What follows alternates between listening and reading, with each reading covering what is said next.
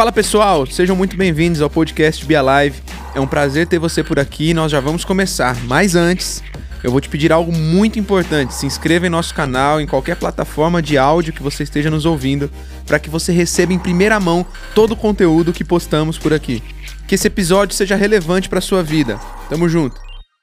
Nós estamos numa série de mensagens que tem como tema coisas maiores. Ela é baseada no livro também do mesmo nome do pastor Steven Furtick da Elevation. Você pode adquirir esse livro lá na nossa bookstore amanhã, em qualquer uma das cinco celebrações. Falando nisso, amanhã temos novos horários de celebração aqui na nossa casa, tá bom? São cinco reuniões agora, porque você já viu que nós aumentamos um pouquinho já o número das cadeiras e para adequar as novas regulamentações aí, tá bom? Então agora nós estamos em novos horários. Antigamente estávamos em sete reuniões, porque o nosso número de cadeiras estava bem reduzido. Agora voltamos para cinco celebrações: às oito da manhã, dez da manhã, dezesseis, dezoito e vinte. Escolha o melhor horário para estar com a tua família aqui conosco. Estamos numa série de mensagens aos domingos também incrível, muito especial da parte de Deus. E você precisa estar aqui sendo abençoado também. Fechou? Amanhã, na reunião que você escolher, na celebração que você escolher estar com a gente aqui na nossa família Amor e Cuidado, passa lá na livraria, na bookstore, pega esse livro, Coisas Maiores. Pastor Steven Furt procura lá, pede para o pessoal da bookstore separar para você, porque esse livro vai mudar a tua vida, vai mudar a tua história, o teu jeito de encarar e a tua perspectiva para as coisas que Deus quer fazer. Você já está recebendo palavras aqui todo sábado mas o livro ele dá um complemento muito maior. Nós estamos tentando resumir aqui em quatro sábados todo um conteúdo muito denso e muito importante desse livro. E é bom que você já adquire o hábito da leitura, que é muito importante para a nossa vida, né? Coisas maiores, estamos conversando sobre coisas maiores todo sábado. Aliás, Jesus nos falou que faríamos coisas maiores. E você tem aprendido nessa série que Jesus não nos chamou para sermos maiores que Ele, afinal, isso não é possível para a nossa humanidade. Mas Jesus nos chamou para fazer coisas maiores por meio dele. Jesus nos chamou para com Ele sermos maiores e fazermos grandes coisas através do Seu Espírito em nós. Você já ouviu deste púlpito aqui sobre a questão do queimar os arados, queimar aquilo que te atrapalha, queimar aquilo que te prende ao passado, queimar aquilo que te prende em velhas práticas, queimar aquilo que te impede de viver coisas maiores. Na última semana, você ouviu aqui do Mateus sobre cavar poços, sobre ir para ativa, sobre fazer a sua parte que Deus fará dele. E hoje nós vamos falar sobre o derramar do azeite. O que é isso? O azeite na palavra de Deus simboliza unção e provisão de Deus. E esse azeite ele é derramado através do Espírito Santo de Deus. Hoje eu quero te falar que para você viver coisas maiores, você precisa da unção, da capacitação e da provisão de Deus sobre a tua vida. Mas eu quero te mostrar através de uma história muito conhecida, mas muito importante da palavra de Deus, que coisas maiores de Deus em nós e através de nós não acontecem no piloto automático, mas como você ouviu na última semana, acontecem quando você faz algo, quando você dá o seu passo, então quando nos posicionamos na terra há uma reação do céu sobre nós. Segunda Reis, capítulo 4, versículo de 1 a 7. Abra sua Bíblia comigo, liga aí no teu celular ou se não acompanhe no telão que nós temos o texto aí, tá bom? Vamos lá? Certo dia, a viúva de um dos membros do grupo de profetas foi pedir ajuda a Eliseu. Meu marido que o servia morreu, e o senhor sabe como ele temia ao Senhor. Agora veio um credor que ameaça levar meus dois filhos como escravos. O que, que eu posso fazer para ajudá-la? perguntou Eliseu. Diga-me o que você tem em casa então. Não tenho nada, exceto uma vasilha de azeite, respondeu ela. Então Eliseu disse: Tome emprestadas muitas vasilhas de seus amigos, vizinhos, quantas você conseguir. Depois entre em casa com seus filhos, feche a porta, derrame nas vasilhas o azeite que você tem e separe-as quando estiverem cheias. A viúva seguiu as instruções de Eliseu seus filhos traziam vasilhas e ela as enchia, logo todas estavam cheias até a borda. Traga mais uma vasilha, disse ela a um dos filhos. Acabaram as vasilhas, respondeu ele. Então o azeite parou de correr. Quando ela contou ao homem de Deus o que havia acontecido, ele disse: Agora vai, vende o azeite, pague suas dívidas e você e os seus filhos poderão viver do que sobrar. Jesus aplica essa palavra no nosso coração para que possamos viver coisas maiores para a glória do teu nome. Amém. Bom, pense no contexto da época. Essa mulher fica viúva com dois filhos e uma sociedade muito diferente da nossa, onde a mulher não conseguia trabalhar como trabalha hoje, ela não conseguia liderar e de alguma forma continuar a bênção lá sobre a casa dela, inclusive principalmente na questão financeira. Essa mulher se encontra então abandonada, com dois filhos para criar, sem ter o que fazer, naquele contexto social da época, e agora ela fala: e agora? O que, que eu faço? Eu tenho dívidas, meu marido deixou dívidas, o credor está me cobrando, eu não tenho o que fazer, eu não tenho onde arrumar emprego, eu não tenho onde, onde arrumar sustento. Ela vai para onde? Ela vai para o profeta. Ela vai para o profeta. Lembrando que o seu marido era um dos servos dos profetas. Então ele vai, ela vai até o profeta e fala assim: Eliseu, eu não tenho o que fazer. Chegou uma situação que eu posso até querer viver coisas maiores, mas eu olho as circunstâncias, eu olho tudo que está ao meu redor e eu não tenho como viver coisas maiores porque nem a minha casa eu estou conseguindo sustentar. O que, que eu faço? Bom, eu acho interessante uma afirmação que ela faz e a gente começa a enxergar como pessoas diferentes podem ter ideias e óticas diferentes a respeito da mesma história. Ela chega para o profeta e o profeta fala assim: Eu vou fazer o que por você, minha senhora? Mas vamos lá, vamos tentar te ajudar. O que, que você tem em casa? Bom, ela responde desta forma para o profeta: Profeta, eu não tenho nada, exceto, exceto um pouco de azeite, uma vasilha de azeite. E aqui tem uma primeira lição preciosa para nós nessa noite que eu de você anotaria agora aí no teu bloco de notas, no teu celular. A primeira lição mais preciosa para nós nessa noite é que tudo que Deus precisa é tudo que você tem. Tudo o que Deus precisa é tudo o que você tem. Cara, olha que incrível como duas pessoas podem ter óticas e pensamentos totalmente diferentes a respeito da mesma ideia, do mesmo assunto, da mesma ocasião. O, ela fala o seguinte: Profeta, eu não tenho nada, exceto uma vasilha de azeite. O olhar e o coração dela estão inteiramente no que ela não tinha. Mas o profeta, com o olhar do céu, ele olha justamente para a exceção. Qual que era a exceção? Exceto uma vasilha de azeite. Pessoas conectadas com o céu não olham para aquilo que elas não têm, mas olham para aquilo que Deus já deu para elas.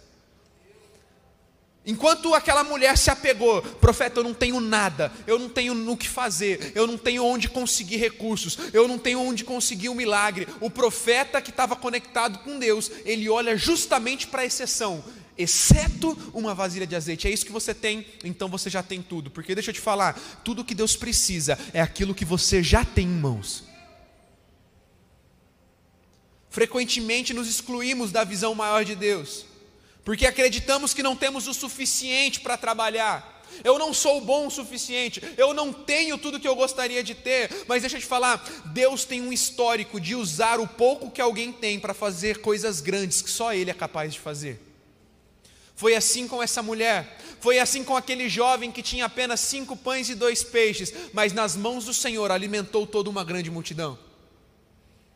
Uma das estratégias mais eficientes do inimigo é fazer você focar naquilo que você não tem ou gostaria de ter. E Deus está querendo chamar a tua atenção para aquilo que Ele já deu nas tuas mãos, porque o próprio Jesus depois vai nos ensinar que quem não é fiel no pouco não vai ser no muito. Se você não faz render aquilo que Deus já deu nas tuas mãos, pouco fará render aquilo que você está querendo ter um dia. A grande questão é entender e ser grato por aquilo que o Senhor já tem depositado em nós, porque uma coisa é fato e eu posso afirmar para você: todos nós temos um depósito de Deus em nós.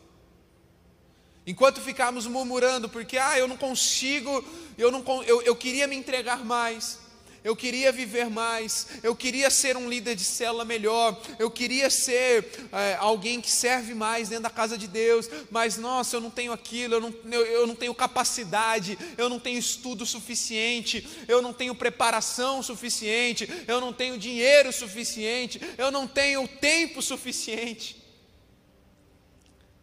Aliás, essa questão do tempo é a coisa que nós, jovens, principalmente da nossa faixa etária aqui do Alive Livre, mais reclamamos. Eu não tenho tempo suficiente. Bom, mas ao passo que muitas vezes reclamamos que não temos tempo suficiente, somos uma geração extremamente sonhadora e que sonhamos e almejamos crescer no mercado de trabalho, alcançar um bom trabalho, alcançar um bom emprego, sermos bons profissionais. E se hoje, como jovens, já reclamamos do tempo, será que Deus nos dará tudo o que estamos pedindo na nossa vida profissional se não estamos nos, conseguindo nos organizar hoje?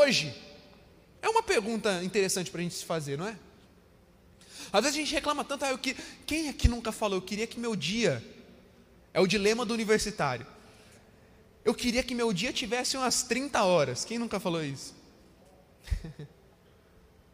Poxa, mas se a gente não está conseguindo organizar a nossa rotina de estudos, trabalho, vida com Deus, vida familiar, vida ministerial, dentro das 24 horas que Jesus já nos deu, que dirá que nós vamos continuar pedindo mais? Deus, eu quero mais, eu quero me formar, eu quero fazer uma pós, eu quero passar no, no, no numa especialização, eu quero viver o melhor do Senhor, eu quero que o Senhor me dê um emprego lá naquela área que eu estou querendo, lá naquela grande empresa, lá naquela multinacional. E Jesus está falando assim: eu quero te promover.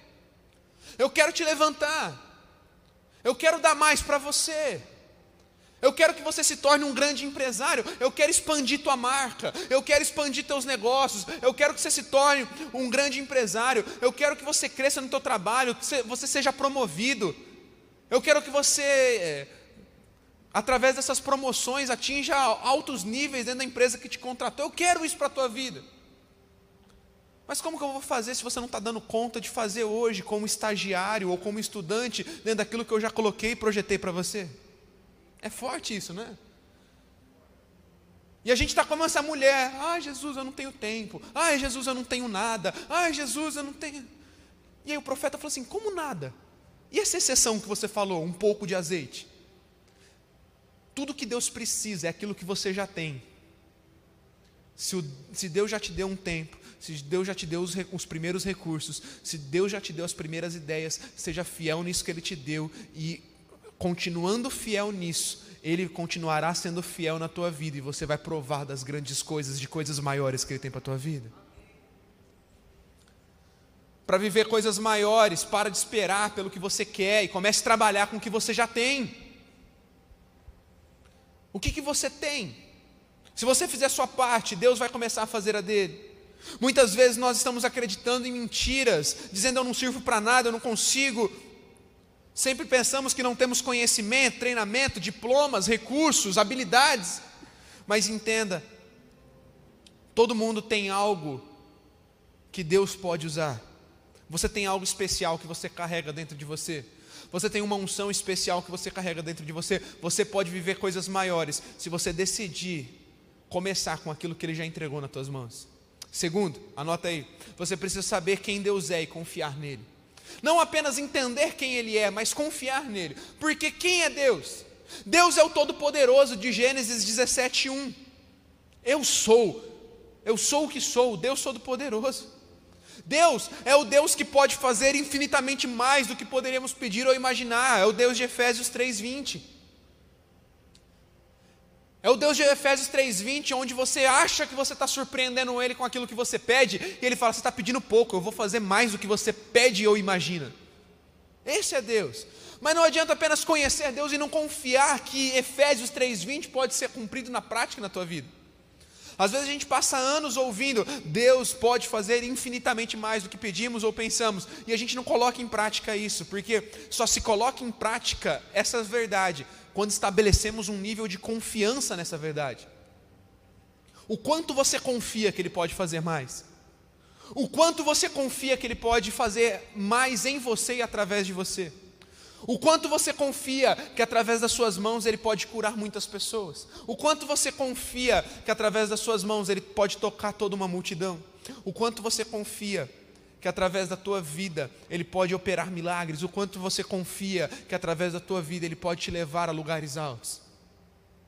O quanto você confia que através da dependência dele Ele pode realizar seus sonhos, projetos e te levar a viver muito mais do que um dia você imaginou. Eu acho interessante que o profeta ele dá uma orientação para aquela mulher, para aquela viúva.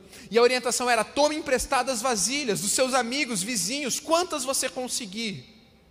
Depois, entre em casa, feche a porta e derrame as, nas vasilhas o azeite que você tem, separe-as quando estiverem cheias. Essa é a orientação.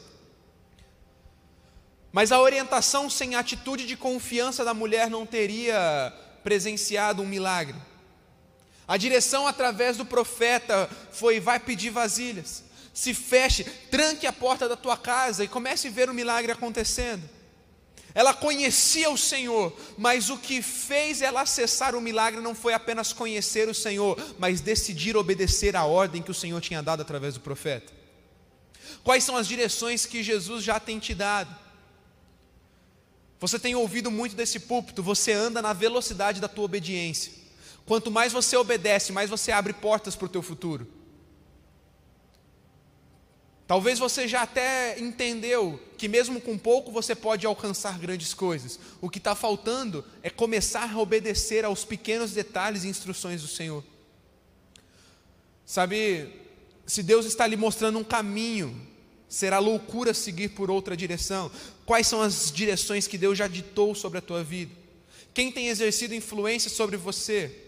Muitos de nós estamos deixando de viver uma vida, um chamado maior, as coisas maiores, não porque não conhecemos o Senhor, mas porque não confiamos plenamente no que Ele fala. Se o Senhor falou, vai, faz. Era uma simples ordem. Eu fico imaginando aquela mulher, talvez com algumas vergonhas. Meu, eu vou pedir vasilhas para os meus vizinhos, mas eles sabem da situação que eu estou passando. Eles vão me achar louca. Eles sabem que eu não tenho nada, eu estou lá só pedindo o quê? Vasilhas. Imagina todo mundo vendo meus filhos pegando muitas e muitas vasilhas dos vizinhos, de repente a gente se trancando dentro de casa, que loucura é essa? Mas sabe, o que fez aquela mulher acessar o milagre dela é que ela não apenas conhecia do caráter de Deus, mas ela obedecia às instruções de Deus. E por último, eu começo a entender então aquilo que você já ouviu na última semana sobre cavar poços. Cavar poços, ver o milagre do azeite escorrendo sobre cada vasilha. Em terceiro lugar, só depende de você. Fala assim comigo, só depende de mim. Você pode falar mais forte? Fala, só depende de mim. Não espere que Deus faça aquilo que depende apenas de você. Assim como cavar poços não era a função de Deus, era a função dos homens para que Deus mandasse chuva. Deus não ia mandar milagrosamente as vasilhas, ela precisava ir atrás. Ela precisava, em atitude de obediência, pedir as vasilhas para os vizinhos. Ela precisava trazer os seus, com os seus filhos para dentro de casa. Ela precisava trancar a porta. Mas enquanto ela trouxe vasilhas, olha só o que a palavra de Deus diz no versículo 5 e 6. A viúva seguiu as instruções de Eliseu. Seus filhos traziam vasilhas e ela enchia. Logo todas estavam cheias até a borda. Traga mais uma vasilha, disse ela a um dos filhos. Acabaram as vasilhas, respondeu ele. O azeite parou de correr. Uau! Olha só, enquanto haviam vasilhas, o azeite não parava de correr. Enquanto eles traziam vasilhas, o azeite continuava a ser derramado. Mas de repente acabou as vasilhas, e quando as vasilhas se acabam, o azeite para de correr. Meu, presta atenção nisso aqui, que isso aqui é poderoso. Toda atitude da terra traz uma reação do céu. O azeite não estava correndo em vão. Enquanto havia disposição na terra, enquanto havia vasilhas na terra, havia derramar de azeite do céu. E o azeite só parou de ser derramado quando a atitude da terra cessou. Quando eles não tinham mais vasilhas, o azeite parou. Deixa eu te falar. Eu preciso que você entenda hoje que quando a sua entrega para, o azeite para. Quando a sua renúncia para, o azeite para. Quando a paixão pela presença de Deus para, o azeite para. O que, que é o azeite, Giovanni? Já falei no início da mensagem. O azeite é a unção, é a facilitação, é a provisão de Deus sobre a tua vida. Foi esse azeite que essa mulher usou para vender e conseguir sustento de novo para sua casa. Foi esse azeite que trouxe dignidade de novo para ela e para sua família. Foi esse azeite que trouxe provisão de novo para ela e para sua família. Foi esse azeite que trouxe bênção de novo para ela e para sua família. Jesus está te chamando para coisas maiores. Jesus está te chamando para abandonar uma vida boa o suficiente para entrar num nível de uma vida extraordinária. Jesus continua chamando pessoas comuns para continuar vivendo coisas extraordinárias. O pouco que você tem se torna muito quando você coloca nas mãos de Deus.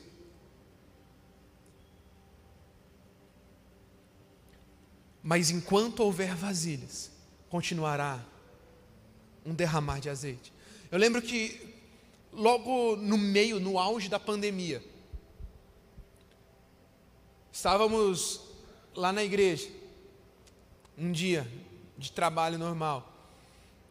Deus colocou no coração do pastor Marcelo de fazermos uma, uma live, não sei quantos lembram, uma live que fizemos no Instagram do pastor Marcelo, orando, profetizando sobre as famílias da igreja. E teve um momento que nós fomos orar pelos empresários, nós fomos orar pelos empreendedores, fomos orar pelos, pela questão financeira que atingiu muitas famílias nessa pandemia.